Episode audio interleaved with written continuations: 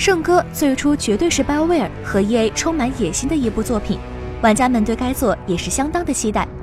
当时官方甚至还宣传游戏将拥有十年的生命周期。不过，按照目前的状况来看，十年已经是根本不可能兑现的承诺。就在最近几周，圣歌推迟了游戏后续的更新计划，同时，开发团队的三名重要开发人员相继离开了这个项目。他们分别是游戏的执行制作人 Mark、首席制作人 Michael 和主要监制 Jonathan。他们都被调入了《龙腾世纪四》的开发团队。游戏的研发团队在游戏正式推出后发生人员变动，一般来说很正常。但圣歌当前的状况与多数游戏不同。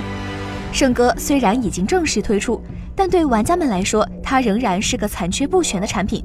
不仅多项 bug 需要修正，游戏本身的游玩内容薄弱，许多玩法设计也需要大改。这个时候，开发团队中最重要的人员转移至和圣歌无关的《龙腾世纪四》，一定程度上就意味着放弃圣歌了吧？虽然圣歌的主创人之一的 Chad Robertson 表示，他们是绝对不会放弃心血之作圣歌的。而且可以打包票，他们正在研发全新的内容以及修复现有的许多问题。但把精英调到未来的潜力项目，圣歌不温不火的继续所谓的更新，对已经付费的玩家们来说也仍然是无法接受的。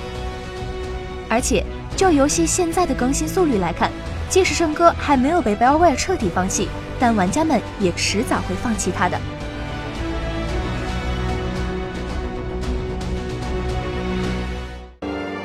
请扫描以下二维码，添加关注“游戏风云”官方公众号，多精彩好礼及互动内容，你值得拥有。